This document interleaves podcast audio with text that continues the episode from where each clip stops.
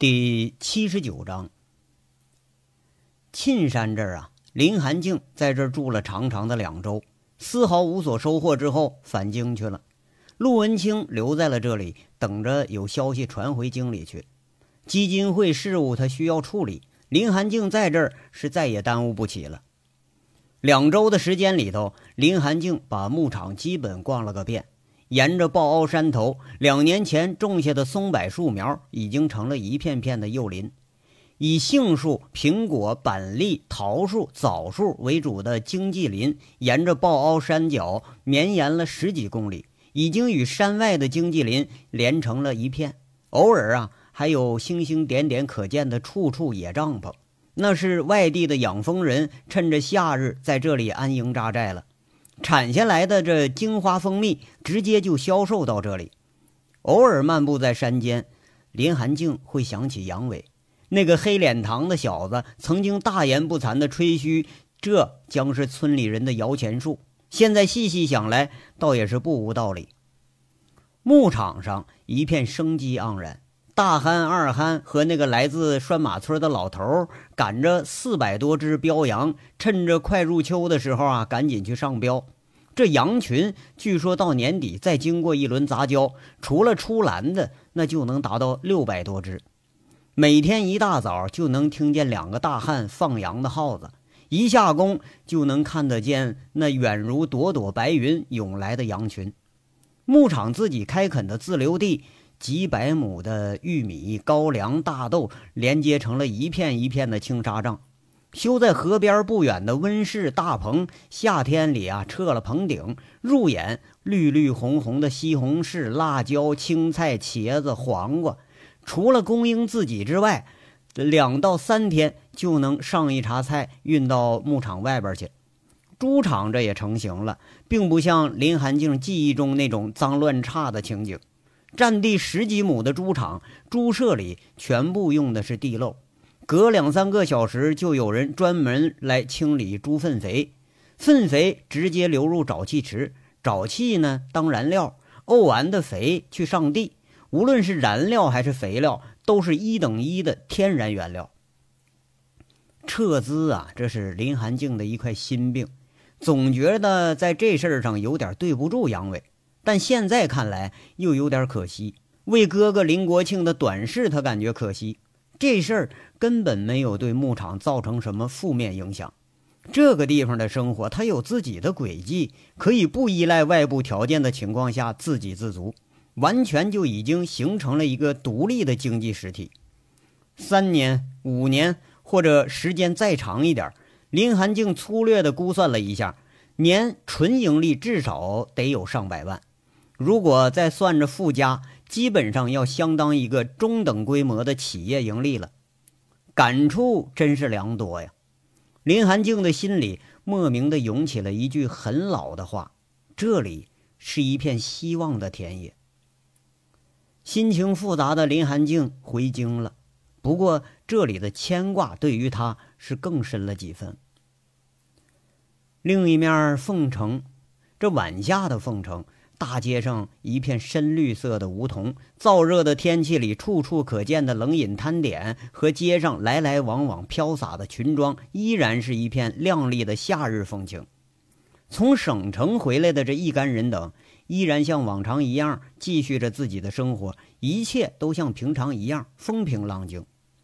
王大炮早就遣散了十几个有案底的小兄弟，不过遣散之后呢，自己都是有点后悔。这不根本就没事儿吗？他依然是过着白天胡吃海喝、晚上胡作非为的生活。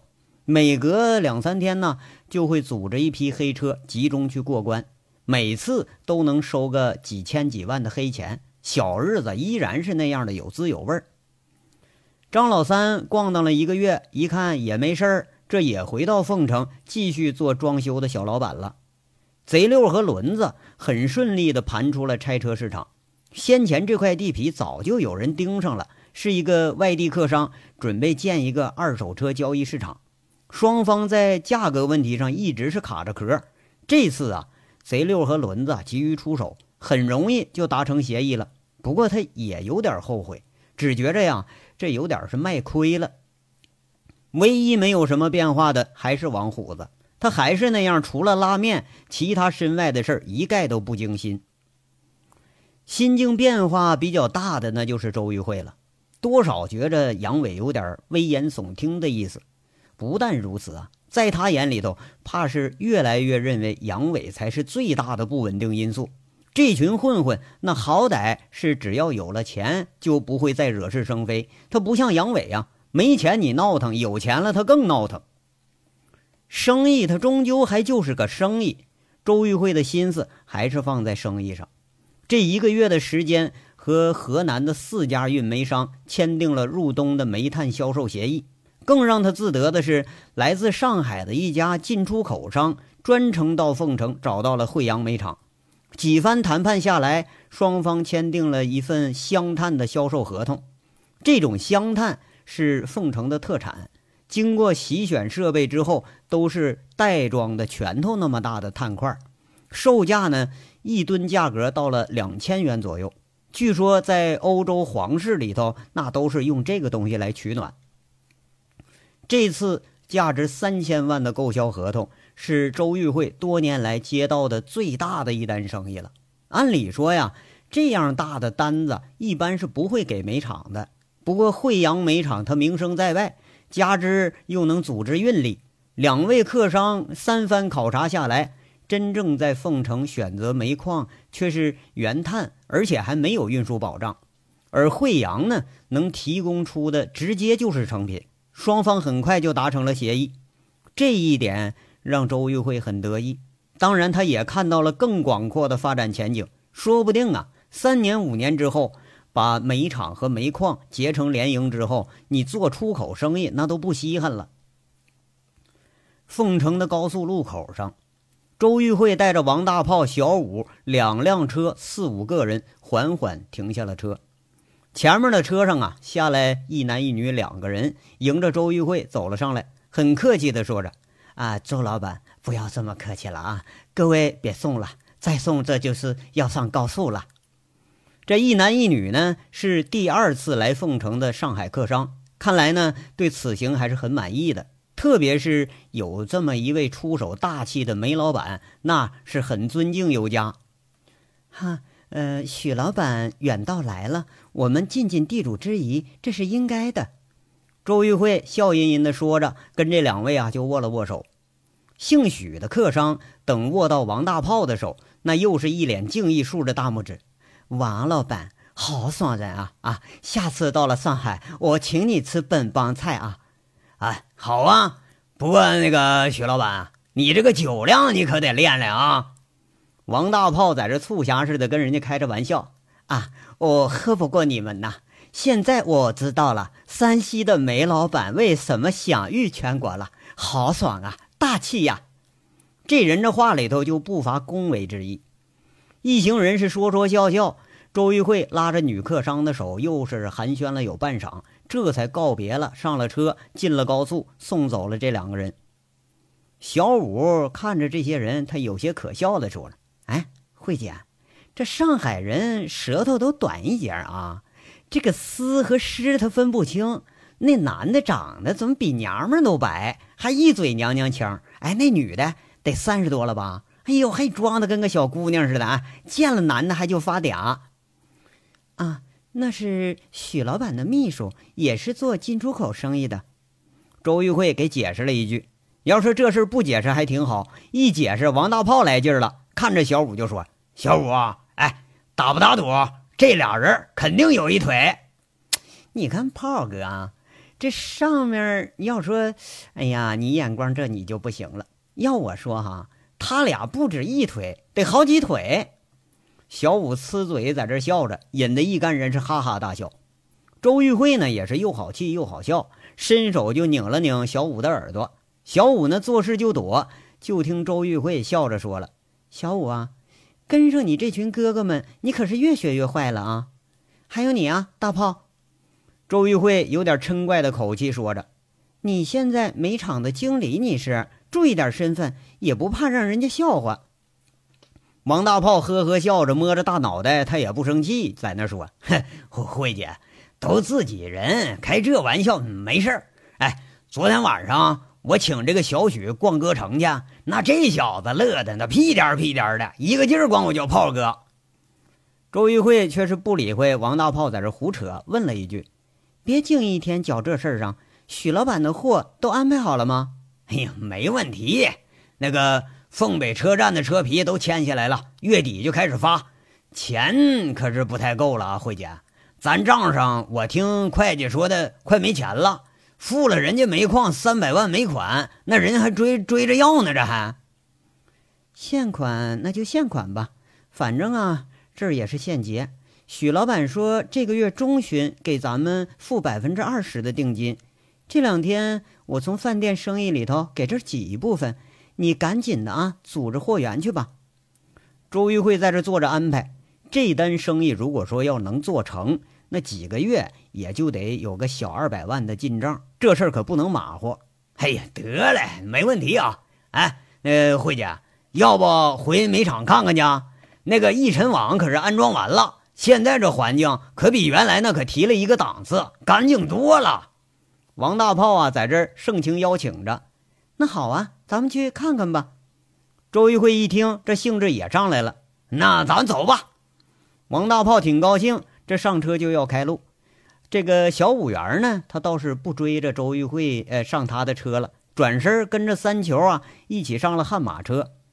王大炮吧，他开车比较野，一发动就来了个急出，把这车里坐着俩人吓一跳，三个人是哈哈大笑，这就起了步了。隔着个十几米呀，这都能听见车里边是打打闹闹的。周玉慧笑着不禁摇摇头，这群人他是真没办法。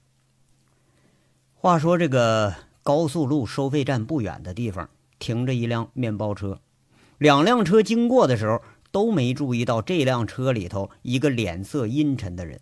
他盯着这一行人，淡淡的拿起电话说了一句：“老二，第一辆悍马车司机就是目标，准备。”距离收费站四公里，距离煤厂六公里的这个必经之路上。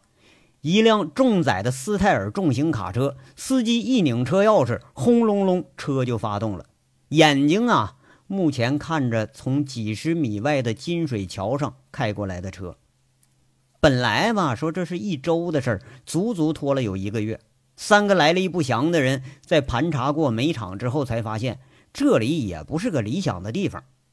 上车操作机器和这个煤厂管理的人，那是人来人往，日夜不息。平时常住的那都有好几十人，而且目标吧，一回到场上那就是前呼后拥，实在也找不着合适的机会。晚上呢，出站送车去，那又是相随着有一大群人，更是无法下手。几个人密谋了良久，才想了这么个半路拦截的办法，这也是唯一的办法了。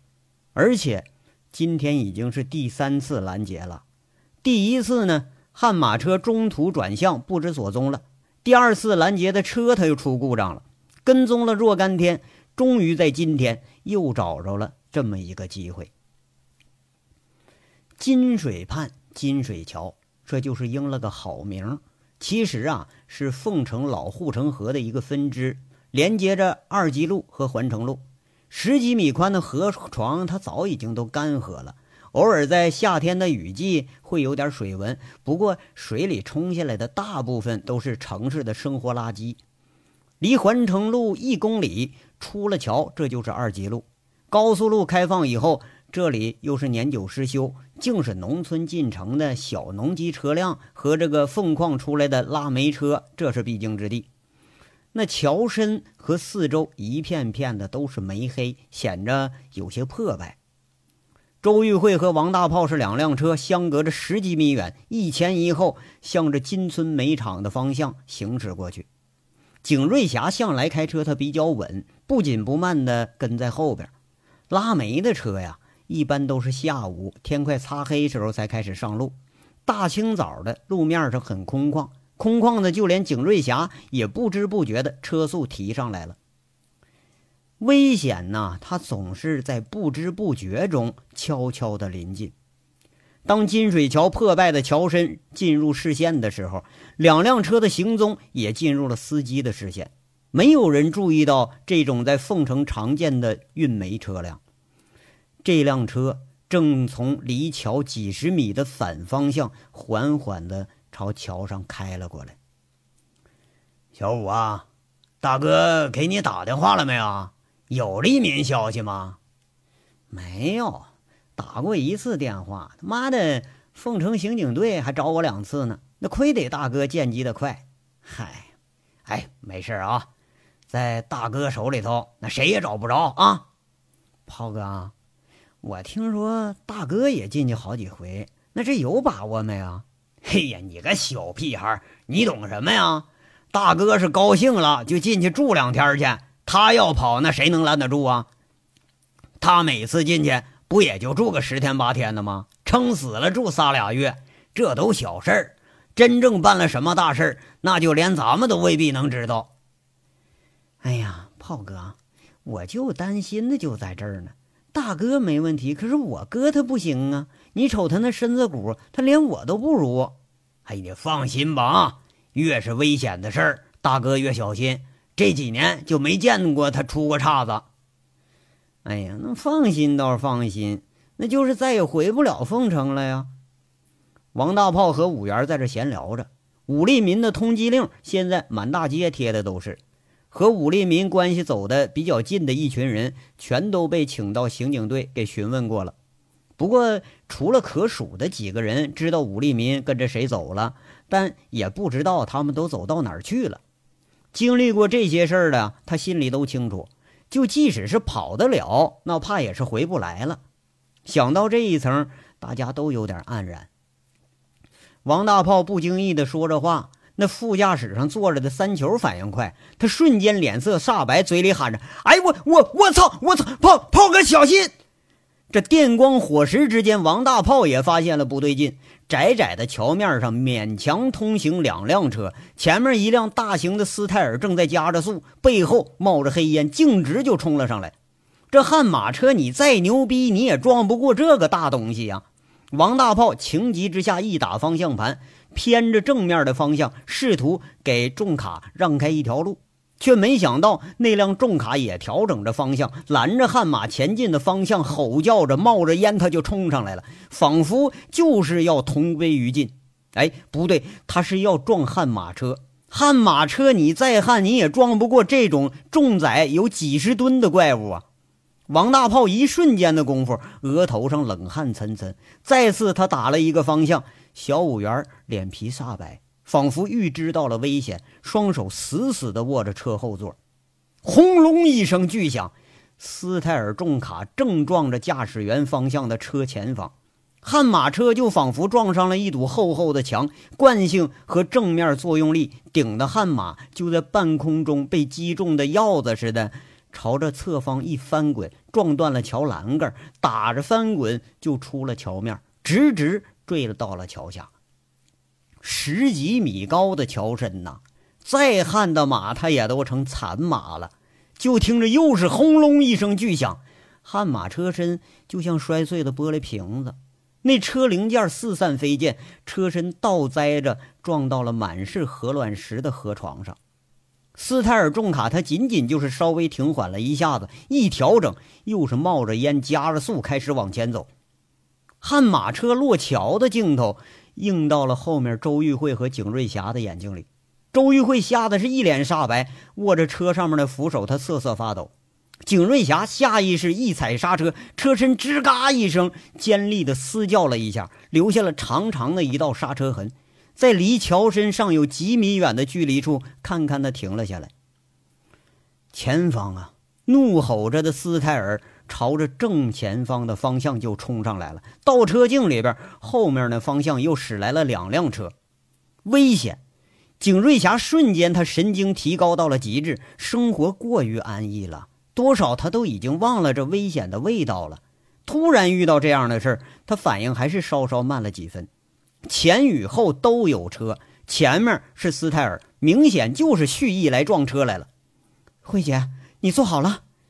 景瑞霞咬着嘴唇，两眼瞪着，似乎要喷火一般。他一挂车挡，脚踩油门，德赛车轰鸣着，猛地一放离合，车身堪堪避过了撞上来的斯泰尔，直接就冲出了路面，划着一道优美的弧线，落向了那河床里头。紧接着又是轰隆一声，四轮着地，车里的周玉慧顿时觉着是五脏六腑如同全部被移位一般，喉头里头有点血腥的味道冲上来了。车里那个安全气囊“噗”的一声，把两个人死死顶在了车座后边。巨大的惯性让车身继续向前行驶了一段，歪歪扭扭的撞上了一块凸起的岩石，打了个滚儿，倒扣在了河床里。就这一瞬间的功夫，河床里躺着两辆支离破碎的车。斯泰尔放慢了速度，前行了两公里，把车往路面上一扔，一辆面包车停在车前面，上车就走。喂，老三，车开到高速路口上下一个出口。对对对，别停。车上的司机。发动着了车，一手把着方向盘，一边打着电话，车窜着出去了，争分夺秒地赶向了高速的路口。从悍马背后跟上来到桥面的另一辆车却是一丝毫都没有停留。司机看了一眼，两辆车上都没有人下来，心下都有点恻然，一加油门，沿着二级路越开越远。河床里边倒扣着的德赛车里头。勉强恢复了一丝精力的景瑞霞摸索着从腰里拔出短刀，呲的一声划破了气囊，拨开车门锁之后，拨了几下，要硬扛几下，这才倒滚着从车里边出来了。除了脸上的擦伤，身上勉强活动活动，倒也没什么大伤。这千钧一发的时刻，景瑞霞选择了把车开向十余米高的河床。当时的想法只有一个：只要四轮把握好方向，正向着地，那要比夹在两辆重卡中间是安全的多。慧姐，景瑞霞是连滚带爬要开车门，却是扭了半天车门都打不开。情急之下，捡了块石头砸向了玻璃，划了气囊，把神志已经有点昏迷的周玉慧从车窗里给拉了出来，跌跌撞撞。他抱着那娇小的周玉慧向前行了几米，给平放在地上，摸摸脉搏，幸好是没什么事儿，应该呀没受多重的伤。慧姐，慧姐，景瑞霞看着周玉慧被气囊蹭的呀，已经有好几处血污了，他有点心疼的帮着擦着血。我我我的胳膊。周玉慧悠悠醒来了，胸前。还是翻滚着，喉头很难受，胳膊要动却是怎么也动不了。周玉慧这样的情况被景瑞霞一看，他上前一动，再一看车门，才想起来，车身落地的时候侧撞上了石头，翻了个身，副驾的方向的车门撞上石头了。周玉慧死死的把着副驾上方的那个扶手，怕是胳膊呀。他细细的一捏，周玉慧又疼的呻吟了一声。胳膊骨折了，周玉景瑞霞小心翼翼的扶着周玉慧的胳膊，放平稳了，又拨了拨他身下的石头块，让他躺着再舒服一点。谋杀，蓄意谋杀。周玉慧呻吟着，他有点悲愤的说了一句，两行泪不知不觉就流下来了。他努力的说着：“快。”快点去看看，看看小五、大炮他们，快点报警！景瑞霞摸索着手，他打了电话。他几乎是爬着到了悍马车的跟前车身倒在这河床里边，车前座已经给挤压的不像样了，潺潺的往外流着血，油箱倒着，已经印出了油渍。价值一百多万的悍马，此时此刻就像是一堆废铁。大炮，三桥！景瑞霞状似疯狂的喊着。悍马车身已经向后凹了一部分，前座变形的车门却是砸都砸不开了，车玻璃已经碎了。王大炮一脸血污，两眼圆睁着，仿佛还不相信瞬间发生的这个事儿，眼睛定格着的满是惊恐，嘴里潺潺的流着血，身子。已经被车身给夹死了，血是从他的下身流出来的。景瑞霞一脸的恻然，伸出手合上了王大炮的眼睛，估计这人没救了。小五，小五，景瑞霞爬向了后座，砸开车窗。小五微微的呻吟了一声。景瑞霞急切之下，拖着小五的膀子，勉强把小五从车窗里给拉了出来。拉出来的小五却是疼得呻吟了几声，闭上眼睛就再也没有声音了。小五，小五，你别死啊！小五，姐救你来了！小五。景瑞霞看着平时最活泼、年纪最小的小五元软软的躺在自己怀里，气息越来越弱了。三个刚才还是活蹦乱跳的大活人，眨眼之间就成了两具尸体，一个重伤。景瑞霞不知道是悲是惊还是惧，两眼里头泪眼模糊，声嘶力竭的大呼着：“小五，小五！”警报啊，终于凄厉的响起来了。公路巡警三辆事故勘察车飞速的向着城外金水桥的方向赶了过来，幺二零急救车呼啸着向事发地点赶。正在煮着一锅面的王虎子听见消息，扔下家伙，穿着一身厨师的衣服，拦了一辆出租车，他也往这儿赶。贼六、轮子、光头骡子、陆超都在朝着这一个方向急赶着。救护车比警车它来的更快一点，担架绕了好几公里才到了事发地点。周玉慧和五元静静地躺在地上。景瑞霞陪着周玉慧，看着已经没有意识的五元，在嘤嘤的哭着。王虎子和一干众人到达现场的时候，三个受伤的已经上了救护车了。四周围观的人已经有几十号人了，都在那指指点点，一脸惨然的说着两车的惨象。河床里头和桥面上已经堵了几十辆车，公路巡警正围着事发地点在拍照。王虎子一脸凄然地看着人事不知的小五，喊着要叫人，被医生给挡过一边去了。再看被人抬着的周玉慧，却是血或者泥污，已经都快认不出样来了。虎子，虎虎子！周玉慧勉力地叫着王虎子要坐起来说话，却是他如何也坐不起来。王虎子听着，赶紧凑上来，嘴里应着。哎哎，我在这儿呢，慧姐呀，没事啊，你你死不了啊。大胖子、三球都死了，小小五也死了。周玉慧说着，嘤嘤的就哭出来了。他从来都没想到过，这些朝夕相处的朋友，会在那一瞬间就都离他而去了。慧姐呀，王虎子心中是一片恻然，他依然留着面字的脏手，情不自禁的轻轻抹了抹周玉慧流出来的眼泪。他苦着脸说着：“慧姐呀，死不由己，命在天，你别伤心啊。”一句话，虎子没说完，却是捂着脸。嚎啕大哭甚至他都再没有勇气看一眼河床里头已经如同一滩废铁的悍马车。虎子，不是命，不是命，是有人要撞死我们，是蓄意谋杀，不是车祸。周玉慧声嘶力竭的说了一句，脸色有点恐怖，他剧烈的咳嗽了起来。王虎子呜呜的哭着喊着：“慧姐呀，谁干的？我他妈整死他！我虎子，虎子！”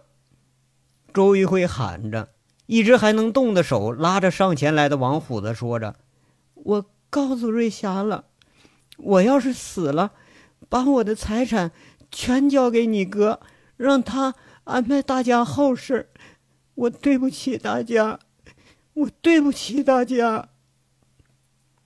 嘤嘤哭着的周玉慧紧紧的攥着王虎子的手，他交代了一句：“两个人面对面的哭着，却是真的不知道该如何是好。”医生看着周玉慧情绪太激动，又安慰了几句，又挡开了王虎子，抬着伤者上了车。